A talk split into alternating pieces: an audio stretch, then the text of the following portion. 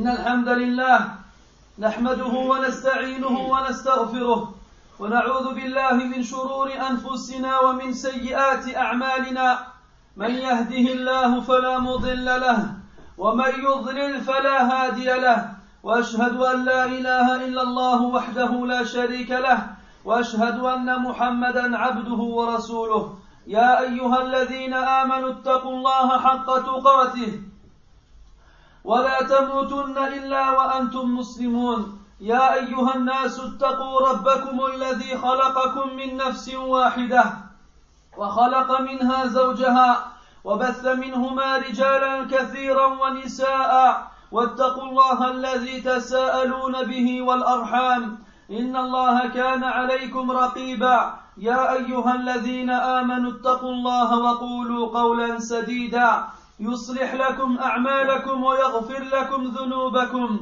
ومن يطع الله ورسوله فقد فاز فوزا عظيما. أما بعد فإن أصدق الحديث كتاب الله وخير الهدي هدي محمد صلى الله عليه وسلم وشر الأمور محدثاتها وكل محدثة بدعة وكل بدعة ضلالة وكل ضلالة في النار. وبعد يا عباد الله كان إبراهيم النخعي رحمه الله أعور العين وكان تلميذه سليمان بن مهران أعمش العين أي ضعيف البصر. وقد روى عنهما ابن الجوزي رحمه الله في كتابه المنتظم أنهما سارا في إحدى طرقات الكوفة يريدان الجامع وبينهما وبينما هما يسيران في الطريق. قال إبراهيم النخعي رحمه الله يا سليمان هل لك أن تأخذ طريقا وآخذ آخر؟ فإني أخشى إن مررنا سويا بسفهائها. ليقولون أعور ليقولون أعور ويقود أعمش. فيغتابوننا فيأثمون. فقال الأعمش يا أبا عمران وما عليك في أن نؤجر ويأثمون؟ فقال إبراهيم النخعي رحمه الله يا سبحان الله بل نسلم ويسلمون خير من أن نؤجر ويأثمون. سبحان الله أي نفوس نقية هذه؟ والتي لا تريد أن تسلم بنفسها بل تسلم ويسلم غيرها. إنها نفوس تغذت بمعين قول الله تبارك وتعالى. قال يا ليت قومي يعلمون. قال القرطبي رحمه الله في تفسير هذه الآية. وفي هذه الآية تنبيه عظيم ودلالة على وجوب كظم الغيظ والحلم عن أهل الجهل والترأف على من أدخل نفسه في غمار الأشرار وأهل البغي. والتشمر في تخليصه والتلطف في ابتدائه والاشتغال بذلك عن الشماتة به والدعاء عليه. ألا ترى كيف تمنى الخير, خير لقتلته؟ والباغين له الغوائل وهم كفرة عبدة أصنام. انتهى كلامه رحمه الله. واعلموا عباد الله أن من أعظم قرائن الإيمان خلوص النصح للمؤمنين. قال الله جل وعلا وجاء من أقصى المدينة رجل يسعى. قال يا قوم اتبعوا المرسلين. اتبعوا من لا يسألكم أجرا وهم مهتدون. وما لي لا أعبد الذي فطرني وإليه ترجع وإليه ترجعون. إلى أن وقع ما وقع من قومه. إلى أن وقع من قومه ما وقع من قتله. أكرمه الله جل وعلا بدخول روحه الجنة لا جسده. قال عز وجل قال يا ليت قومي يعلمون بما غفر لي ربي وجعلني من المكرمين.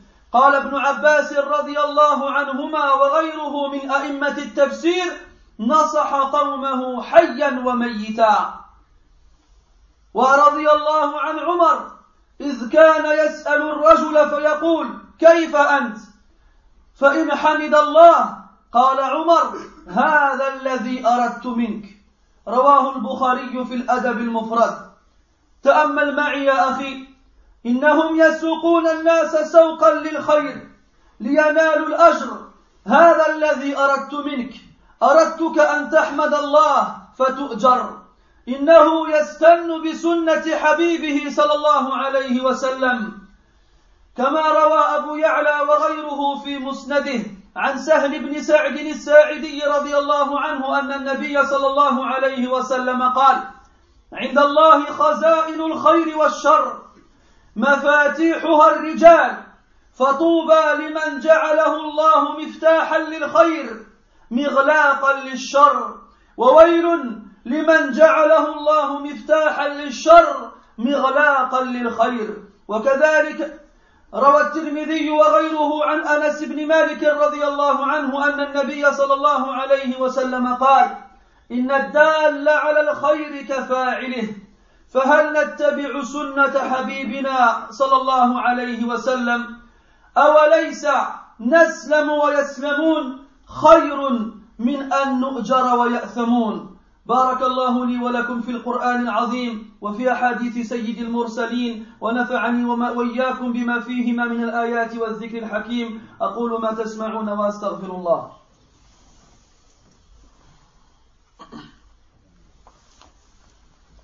الحمد لله رب العالمين والعاقبة للمتقين ولا عدوان إلا على الظالمين. وأصلي وأسلم على أشرف الأنبياء والمرسلين نبينا محمد وعلى آله وأصحابه أجمعين وبعد Mes frères, il y a un vieux prédécesseur qui se nomme Ibrahim al-Nakha'i. Il était borgne, il ne voyait que d'un œil.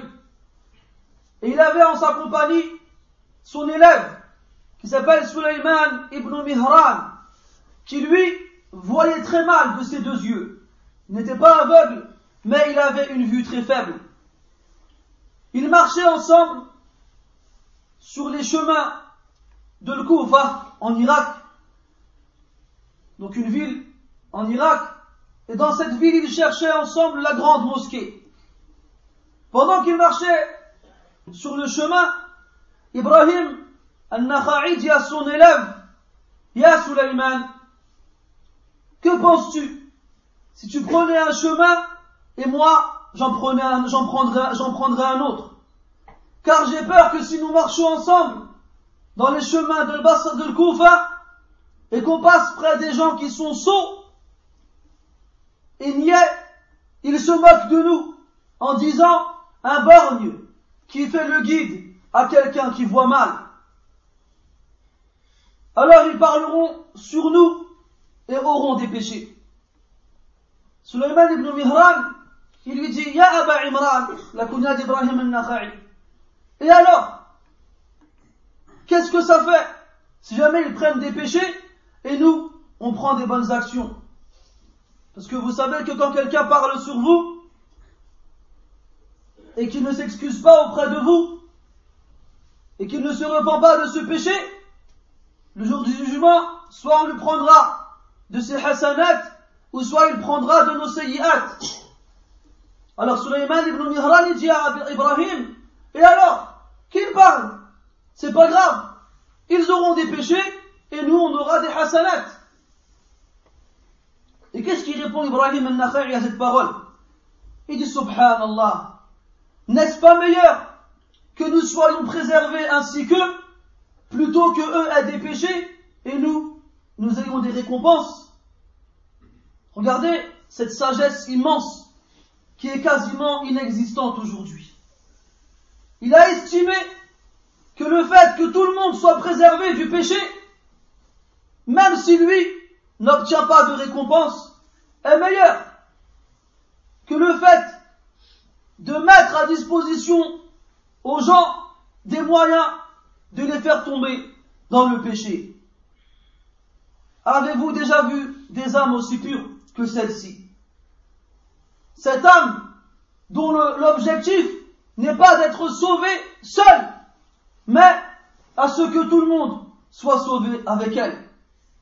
Ce genre d'âme, mes frères, ce sont les âmes qui ont bu à la source de la parole où Allah wa ta'ala nous raconte dans Surat Yasin cet homme qui est venu voir son peuple après qu'Allah leur ait envoyé des messagers qu'ils ont rejetés. Il est venu loin, il est venu de des plus longs, des plus lointains endroits de la ville en courant, en appelant son peuple à obéir aux messagers. Et il les a appelés vers Allah Azza wa Mais son peuple a refusé de le croire et l'ont battu à mort. Ibn Mas'ud disent qu'ils l'ont piétiné tellement fort qu'on voyait la trace de leurs pieds sur son dos. Et ils lui piétinaient la poitrine ah, tellement fortement qu'on voyait la trace de leurs pieds sur son dos. Et il est mort ainsi. Lorsqu'il mourut, Allah Azzawajal lui fit honneur, lui fit honneur et fit entrer son âme au paradis. Allah dit dans le Coran, on lui dit entre au paradis à cet homme. Et qu'est-ce qu'il dit en entrant au paradis Si seulement mon peuple savait. Si seulement mon peuple savait. Lui, il est venu avec l'intention d'être la cause de la guidée de son peuple. Il était soucieux. Il était soucieux à ce que les gens aussi soient guidés comme Allah Ta'ala l'a guidé. Il se fait torturer par ses propres personnes. Il se fait tuer par ses propres personnes. Et après cela encore, il espère, il dit, si seulement mon peuple savait comment Allah m'a fait honneur, en me pardonnant et en me faisant entrer au paradis. Si seulement ils savaient comment Allah m'a fait honneur, alors eux aussi, ils croiraient dans ces messagers. Les deux prédécesseurs en lisant le Coran, mes frères, ce n'est pas comme nous, on lit le Coran. On s'arrête sur les versets, on les déchiffre, sans chercher à savoir les secrets qu'il renferme. Ce verset, il porte beaucoup de sens. Al-Qurtubi, il nous dit qu'il y a dans ce verset une remarque étonnante et aussi une indication qui montre l'obligation de ravaler sa colère et d'être doux envers les gens ignorants. D'être doux envers les gens ignorants. D'être compatissant envers les personnes qui sont au milieu des mauvais et de ceux qui dépassent les limites qu'Allah leur a imposées. Plutôt que de les prendre comme des ennemis et d'invoquer Allah contre eux. Au contraire, il a de la compassion à leur égard et il invoque Allah en leur faveur. Aujourd'hui, combien d'entre nous sont les rescapés des cités? Combien d'entre nous ici et ailleurs a un passé lourd, un passé très lourd en bêtises et délinquance juvénile. Combien d'entre nous ici, mes frères, tenez les murs de la cité comme le font les jeunes aujourd'hui? Combien d'entre nous, mes frères ici, ont fait et ont fait des péchés? Dont chacun d'entre nous, lorsqu'il s'en souvient, il éprouve un regret et demande à Allah qu'il lui pardonne cette ignorance. Et combien d'entre nous aujourd'hui, lorsqu'on passe dans ces fameuses cités dans lesquelles on a grandi, et qu'on voit ces jeunes qui sont perdus et loin, combien d'entre nous n'éprouve pas de la haine envers eux? Combien d'entre nous se dit en lui-même Ah, si je pouvais me débarrasser d'eux, je me débarrasserai d'eux. En oubliant que toi aussi, peut-être, tu étais comme eux, voire pire. Et en oubliant que toi, Allah t'a donné la guidée, et il ne l'aura pas donné à eux. Alors ça doit te pousser à remercier Allah Azzawajal encore plus d'avoir été le fruit de sa guidée. Profitez de cette guidée qu'Allah t'a donnée. Et ça doit aussi te pousser à demander à Allah qu'il raffermisse tes pas sur la guidée car tu ne sais pas où tu seras demain. Et ça doit aussi te pousser à demander à Allah qu'il les guide. Tout comme cette personne-là qui a couru vers son peuple pour qu'il croie aux messagers et qui a été tué par eux, il continue encore à vouloir le bien pour eux, même après sa mort. Ibn Abbas disait, anhuma, regardez comment il était. Il a été de beaux conseils envers son peuple de son vivant et même après sa mort. Et le prophète ne dit-il pas, alayhi salatu wassalam, ad-din al-nasiha. La religion, c'est le bon conseil envers Allah, son livre, son messager, les dirigeants des musulmans et toute la communauté. Toute la communauté. C'est pour cela que Omar, anhu, lorsqu'il rencontrait quelqu'un dans la rue, il lui demandait Comment vas-tu? Si la personne à qui lui a demandé cela répondait Alhamdulillah, il lui disait C'est ce que je voulais entendre de toi.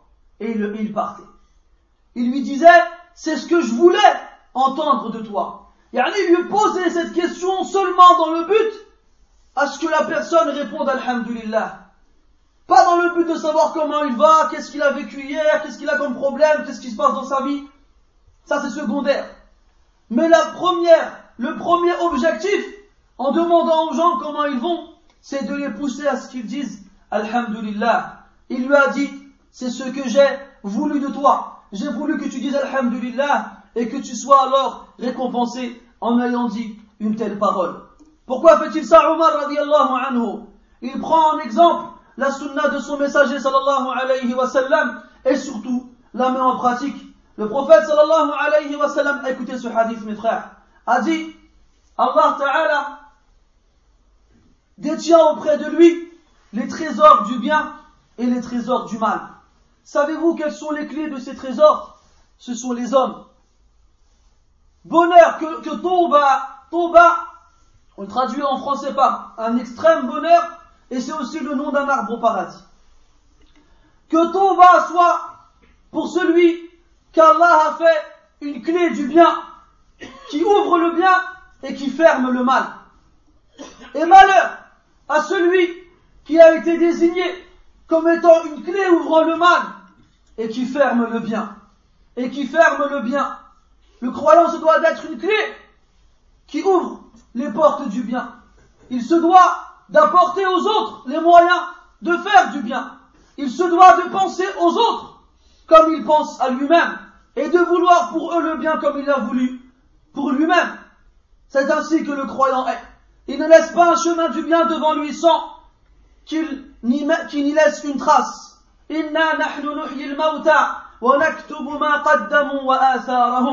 Certes, nous faisons revivre les morts et nous inscrivons ce qu'ils ont accompli comme action et leurs traces. Et leurs traces. Laisse tes traces dans les chemins du bien. Laisse tes traces. Si tu ne peux pas les faire toi-même, fais-les faire par d'autres en leur indiquant ce bien. C'est pour ça que le prophète a dit, alayhi wassalam, certes, celui qui indique le bien est comme celui qui l'a accompli. Et qui ici ignore cette parole? Qui ici ne connaît pas ce hadith? Et qui parmi nous le met en pratique le plus possible Est-ce que nous suivons réellement la sunna de notre prophète alayhi salam La morale de toute cette histoire, celle qu'on a citée au départ, souvenez-vous-en, elle est importante. C'est quoi le mieux? Que tout le monde soit épargné ou bien que certains obtiennent des récompenses et d'autres des péchés? C'est quoi le mieux? Nafsi, nafsi avant l'heure Chacun pour sa peau moi, c'est bon, tant que j'ai mes hasanat, les autres ils peuvent aller en enfer, ça ne me dérange pas. Ou bien, c'est que tout le monde soit épargné du péché, de la, de la colère d'Allah, et entre autres, de son châtiment.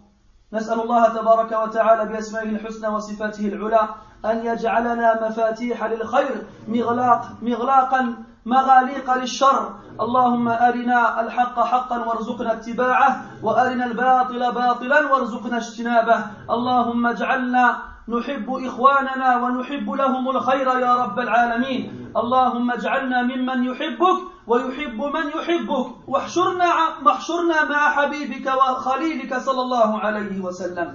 سبحانك اللهم وبحمدك أشهد أن لا إله إلا أنت نستغفرك ونتوب إليك. وصلى الله وسلم وبارك على محمد وعلى آله وأصحابه أجمعين. والحمد لله رب العالمين. وقوموا إلى صلاتكم رحمكم الله